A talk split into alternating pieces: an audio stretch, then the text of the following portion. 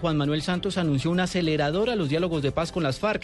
Destacó la declaración de principios que dieron a conocer desde La Habana el gobierno y la guerrilla, en donde por primera vez las FARC reconoce a sus víctimas.